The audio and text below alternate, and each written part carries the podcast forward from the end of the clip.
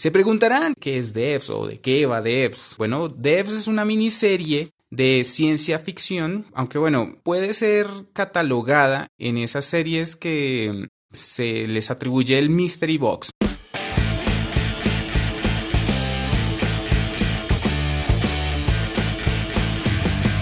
Esto es Alternativos. ¡Hey! Sean todos bienvenidos a este un nuevo episodio de Alternativos. En esta ocasión no me acompaña nadie. Porque estoy solito.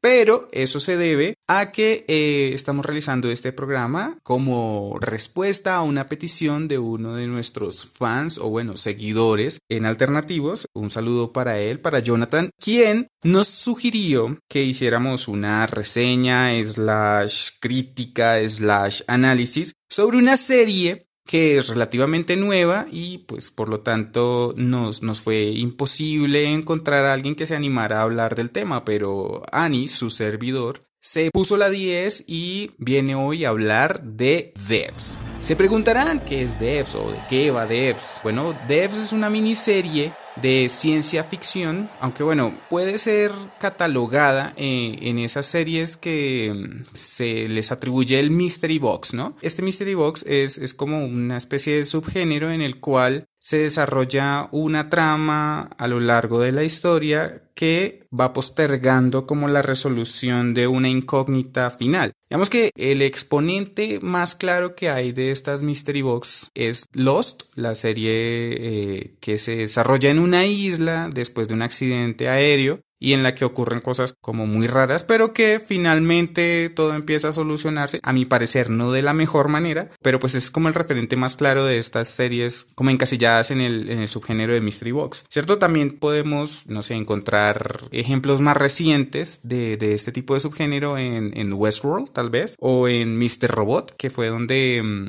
yo conocí el trabajo de, del señor Rami Malek, el protagonista de la historia del, del EO, y hay una serie que está como en mi lista, no sé si ustedes también tengan una lista de series que tienen por ver, de libros que tienen por leer, de, no sé, películas, de juegos por jugar, en fin, que es True Detective, donde, donde está el señor Matthew McConaughey y creo que está Woody Harrelson. Pero bueno, esa es una de las series que también pertenece a, este género de Mystery Box, ¿cierto? Por el lado de, del anime, yo podría encasillar o podría incluir en este subgénero a Stains Gate para que aquellos que no la han visto se, den una pasadita por esa historia que es muy interesante. Y por el lado de animación no japonesa, digamos, eh, de series animadas, Está la, pues, la conocida Gravity Falls, que también tiene como este, esta dinámica que les comento de, de alargar, de postergar capítulo a capítulo la resolución de esta incógnita grande en la cual giran como los argumentos de, de, la serie. Pero bueno, si he de encasillarla en, unas, en un género puntual, yo diría que es como una ciencia ficción filosófica, porque aborda temas bastante interesantes. Pero bueno, de eso vamos a hablar en un rato.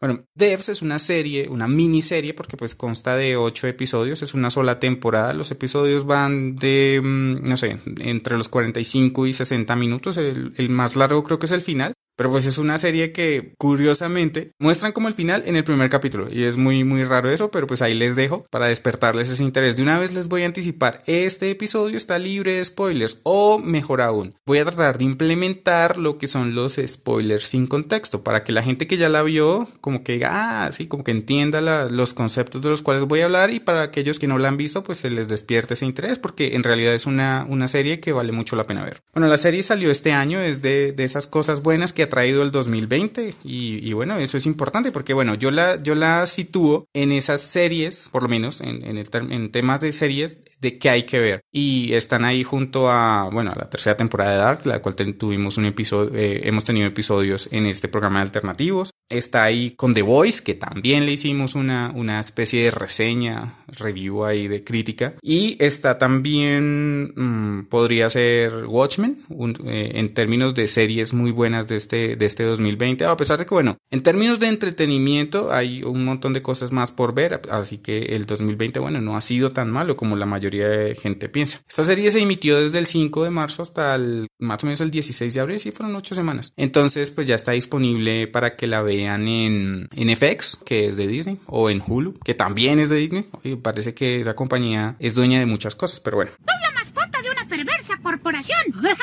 El punto es que esta historia es una historia creada por el director, guionista, productor, cantante. Bueno, no, cantante no es, pero es el señor Alex Garland. No sé si habrán escuchado de él en alguna ocasión. Este, este señor talentosísimo, porque, bueno, yo lo he visto en varias, o sea, le he, he consumido varias de sus producciones y de sus historias. Es un novelista, un guionista, productor de cine, director de cine. Bueno, el, el man es muy talentoso para el medio del entretenimiento. Y digamos que la primera vez que le, le, conocí una obra fue con esta película que se llama Aniquilación, que es con Natalie Portman. De pronto ustedes han visto Ex Máquina o también fungió como guionista en la película en la adaptación cinematográfica de Halo. Aunque después me vine a enterar que como novelista lo, el primer trabajo que hizo fue el, el libro de La playa. No sé si recuerdan que la adaptación cinematográfica la protagonizó Leonardo DiCaprio, que era una historia donde el man se iba como de paseo y, se metió unos viajes muy raros en todo el sentido de la palabra. Entonces, pues eh, este señor escribió esa novela cuando tenía 26 años, entonces pues es un, un escritor bastante talentoso. También lo podemos encontrar en películas como eh, 28 días después o Exterminio, que ahí fue guionista y luego fue productor de la segunda parte, que era 28 semanas después. Y finalmente pues es el director de Ex Machina, la película que, que también les recomiendo que vean. Y como serie, o sea, como el, el su, sus pasos por la serie es ahorita con Devs, en la cual pues está haciendo un excelente trabajo porque se nota, se nota como su sello personal. Pero bueno, en Devs él trabaja con actrices, bueno, sobre todo con una actriz que es la protagonista de Devs, con la cual tienen una relación así como de amor profesional, entre comillas, como la que tiene, por ejemplo, no sé, Tim Burton con Johnny Depp, que lo elige para muchos de sus papeles, o que tiene Tarantino con Samuel L. Jackson, que también actúa en muchas de sus películas. Y esa relación así como de idílica laboral la tiene con la señorita Sonoya Mizuno, que es una japonesa que, que, interpreta el papel principal de esta serie, que interpreta el papel de Lily, un nombre muy curioso para, para una actitud rebelde ahora que lo pienso. Pero bueno, la historia tiene también interpretaciones muy buenas y actores que no son tan conocidos, pero que yo sí logré reconocer, puesto que digamos que me muevo bastante por el mundo de las series, soy alguien que consume bastantes series, entonces reconocí de una vez a Nick Offerman, que en, este, en, este, en esta serie hace el papel de Forrest. Yo a Nick Offerman lo conocí en Parks and Recreation con el papel de um, Ron Swanson, se llama él en, en, Parks and Recreation. Y pues aquí como que hace un trabajo completamente distinto, pero lo, lo, lo, hace muy bien. En términos de que Nick Offerman es un actor que como que destacaba en la comedia, pero pues Devs no tiene nada que ver con comedia. También reconocí a Alison Peel, la cual participó en Scott Pilgrim vs. The World. Ella es la baterista de los Sex Bob Bomb. Si no han visto Scott Pilgrim, no tiene nada que ver con el tema de lo que vamos a hablar hoy, pero vayan y la, y la ven porque pues es una historia interesante y tiene buena música. Bueno, la historia gira en torno pues a, al personaje de Lily y al personaje de Forrest. Son poquitos personajes, pero hay algunos que son muy interesantes. Por ejemplo, está el del guardaespaldas, como el sicario, le digo yo, de, de Forrest, que es Kenton, que hace un papel muy parecido al de Mike en Breaking Bad. Esa interpretación me gustó, la del señor, bueno, no me acuerdo el nombre del actor, pero ese, ese personaje es, es muy interesante para que se peguen la analizada de ese personaje. Pero sobre todo hay un personaje que me desconcertó después de que, de, después de que me enteré que en realidad era interpretado por una persona del sexo opuesto. Y es que hay un personaje que se llama Lyndon. Y en la historia es un, un desarrollador muy joven. O sea,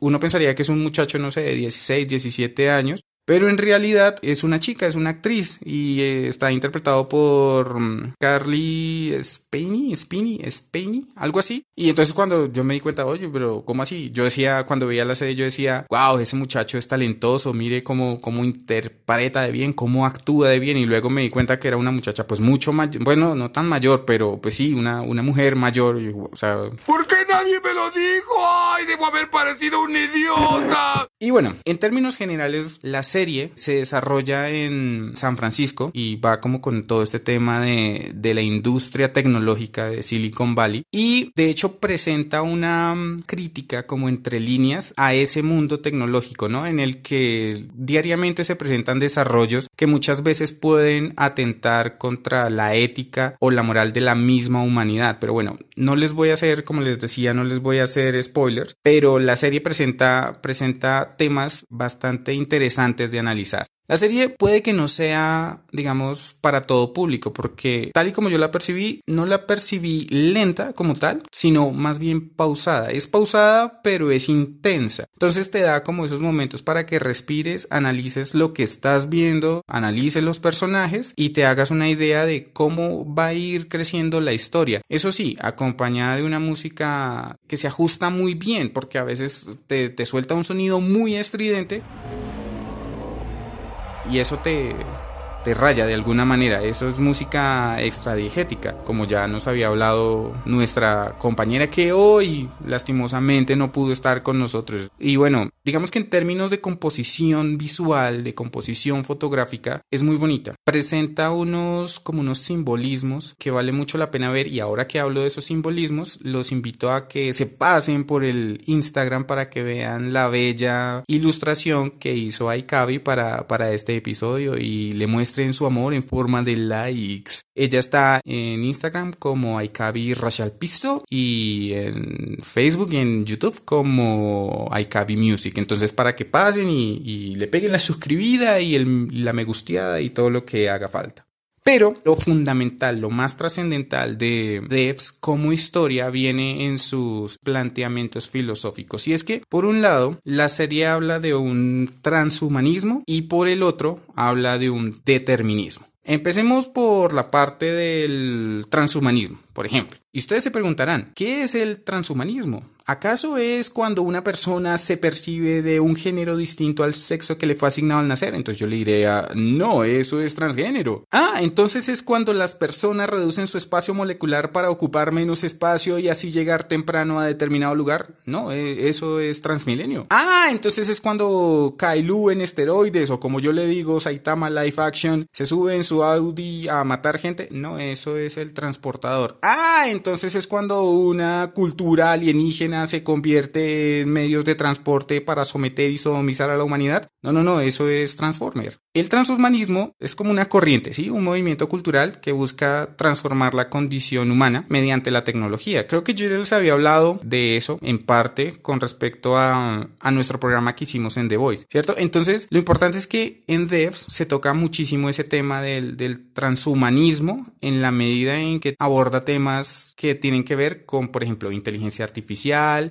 con realidades simuladas. Porque bueno, todo este cuento del transhumanismo ya va a ser más o menos un siglo del cual se empezó a hablar de este tema. Los primeros, digamos que acercamientos que se tuvo de algunos pensadores con respecto al transhumanismo fue con respecto a la mm, eugenesia. ¿Se acuerdan que en el programa de Voice tocamos un poquito el tema? No profundicé porque bueno, es un tema increíblemente largo, pero bueno, de ahí también se pasó a este tema de la ectogenesis, ¿no? Que de hecho hay un capítulo de Los Simpson que habla de eso, que es la creación de vida en un ambiente artificial. En ese episodio donde Lisa es como, la, como el dios de esa civilización y Bart es el diablo. Bueno, es un tema muy chévere.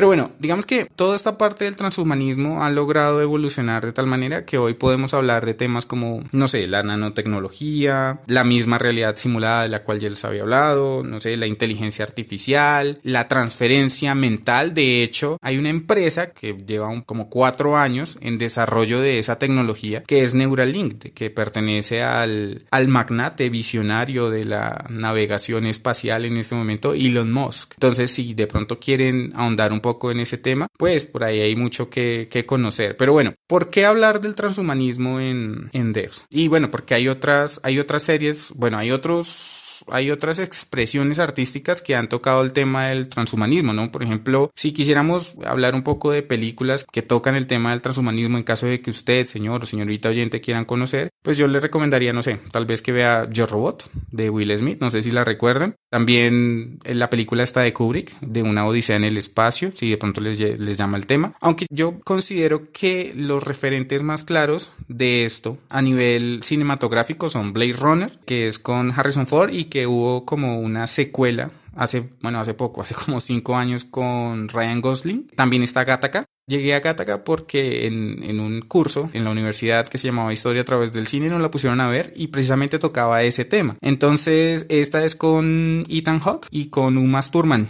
Umas Turmas, le digo yo. Y de hecho, ellos son, yo creo que allí fue donde se conocieron y, y pues fruto de su relación ahora está la chica, está Maya Maya Hawk, que es la que actúa en Stranger Things o como yo les digo, vainas raras. Pero pues digamos que una de las, de las expresiones cinematográficas más disidentes del género yo consideraría que sería The Matrix. Claro que también está Lucy o la que es con Scarlett Johansson o la versión patriarcal que se llama Limitless que es con Bradley Cooper. Aunque bueno, si lo pensamos bien, la de Bradley Cooper fue primero, que esa creo que fue en el 2011 y la otra fue en el 2014, la de Lucy. Pero bueno, porque estas estas películas en este caso tocan ese tema del transhumanismo porque bueno, por ejemplo en Lucy, ella logró desarrollar el 100% de la capacidad de su cerebro a través de una droga. Entonces, de eso se trata, de que por cualquier medio tecnológico las personas puedan llegar a, un, a una instancia superior a la que están actualmente. Entonces, por ejemplo, puede irse por el tema de los cyborgs, puede irse por el tema de, no sé, de un avance psicológico, de un avance intelectual, de un avance físico. Y en ese tema, digamos que en ese mismo orden de ideas, pues hay muchas series que también tocan ese tema. Si he de recomendar alguna, yo recomendaría Black Mirror, obviamente. En términos de series animadas, yo ya les había hablado en el capítulo de la música del anime, les había hablado, les habíamos hablado de, mm, de Ghost in the Shell, de Neon Genesis Evangelion. De pronto, si, si los suyos son los videojuegos, entonces pueden tocar el tema del transhumanismo o conocer un poco más del transhumanismo en, en juegos como Metal Gear, como, mm, no sé, en Bioshock o en el más reciente que está a punto de estrenarse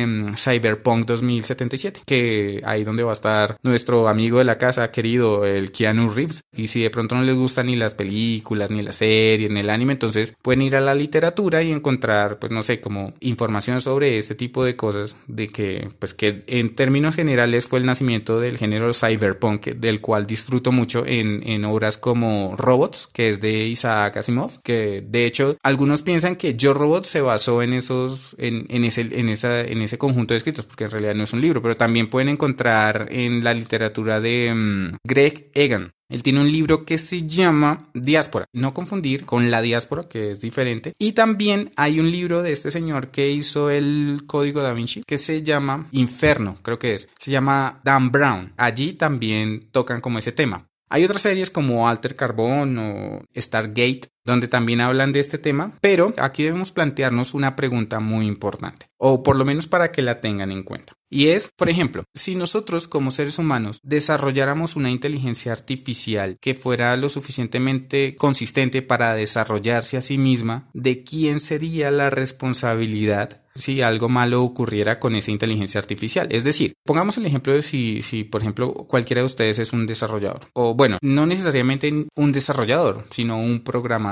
porque pues en realidad todos tenemos la capacidad de programar. Es más, lo hacemos todos los días. Nosotros todos los días ejecutamos algoritmos, solo que a nivel cerebral, porque para hacer cualquier tarea pues tienes que seguir unos pasos determinados y en realidad de eso se trata fundamentalmente los algoritmos. Entonces, pongámonos como en el ejemplo en el que podemos crear algo que en cierto momento se escapa de nuestro control y entonces ahí es donde llega la pregunta. ¿Quién sería el responsable de, los, de las acciones que emprenda, por ejemplo, esa inteligencia artificial? Entonces, ¿por qué toco ese tema? Porque en Devs, uno de los, de los ejes principales de su temática se trata del desarrollo de un sistema o de un programa que le da un poder especial a un grupo de personas. Entonces, bueno, ahí les dejo esa pregunta. Pero por el otro lado, otro de los ejes fundamentales es el determinismo en Devs. Pero este determinismo, que está estrechamente ligado como al concepto concepto de la predestinación, pues, que obviamente tenemos que hacer una diferenciación muy clara en este, en este punto, y es que como tal, el determinismo es una doctrina filosófica, mientras que la predestinación es una doctrina más como de tintes religiosos.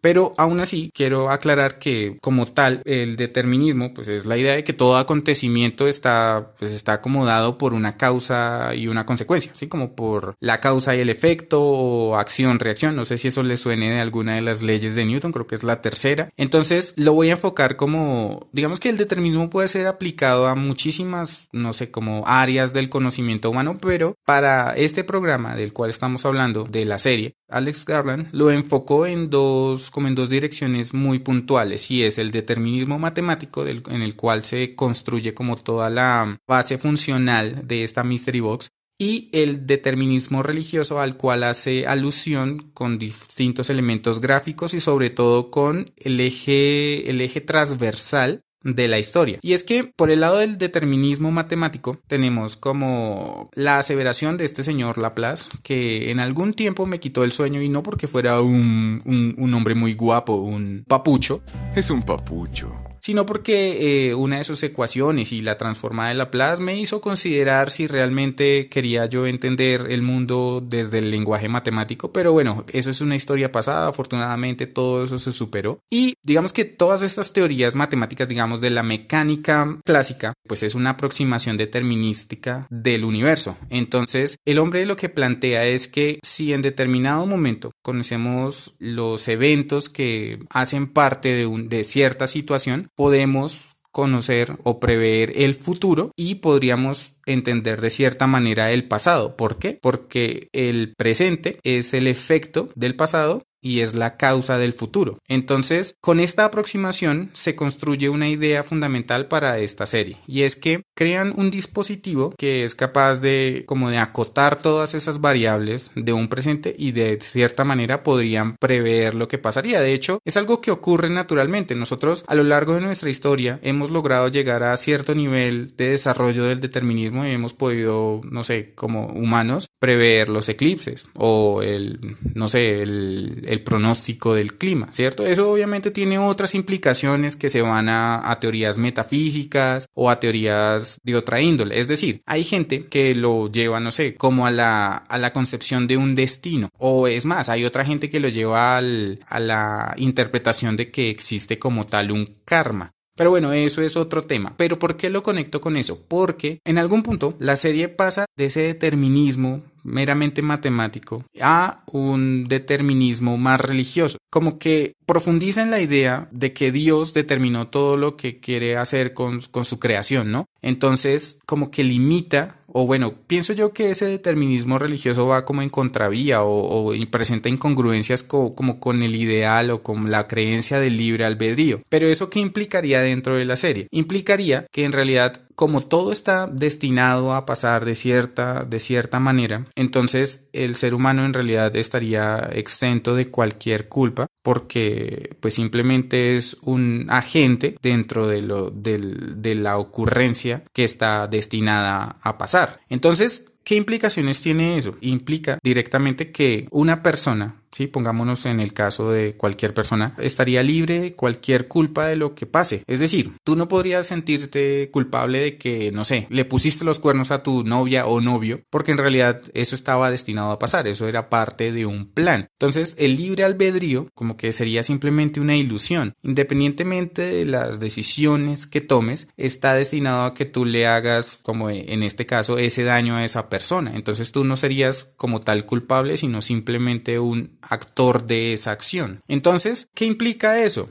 que ese determinismo religioso o esa predestinación nos haría libres de culpas, pero nos quitaría la libertad de acción. Entonces es, es, como una paradoja ahí muy, muy interesante. Pero ¿por qué tocamos esto? Porque la serie gira en torno a ese paradigma en algún momento. Pero entonces volvamos a la pregunta que les hice yo hace, hace un rato. Y es que si nosotros somos en algún momento capaces de, de tener ese libre albedrío, si nosotros fuimos desarrollados como una inteligencia artificial, pongámoslo ahora en esos términos, entonces ¿quién sería el responsable de las acciones que nosotros emprendemos? Y pues ya que ustedes se dieron esa respuesta a ustedes mismos, pues espero que ahora como que también traten de unir los cabos y se planteen eso. Y es que algo muy chévere que tiene esta serie es eso, es que con su ritmo así pausado, con su ritmo que pues yo lo que les digo, para mí no es lento, simplemente es que da, da espacio para que la persona reflexione y eso es la, la invitación que esta serie y yo les hago para que vean este tipo de series y es que mientras la vean puedan reflexionar sobre las ideas que te plantea. El trabajo del señor Garland es es maravilloso, es muy entretenido. Digamos que la serie no es para todo el mundo, pero yo agradezco al señor Jonathan, quien nos recomendó que la viéramos, que le hiciéramos esta especie de, reseña, de análisis, de, de, crítica, porque fue una serie que disfruté mucho. Es una serie que vale mucho la pena ver por sus actuaciones, digamos que algunas como que flojean a mi parecer, pero ver al señor Nick Offerman haciendo ese papel me dio mucho gusto. De hecho, lo había encasillado como un actor de humor y verlo en este, no sé, entre comillas, drama, fue algo bastante agradable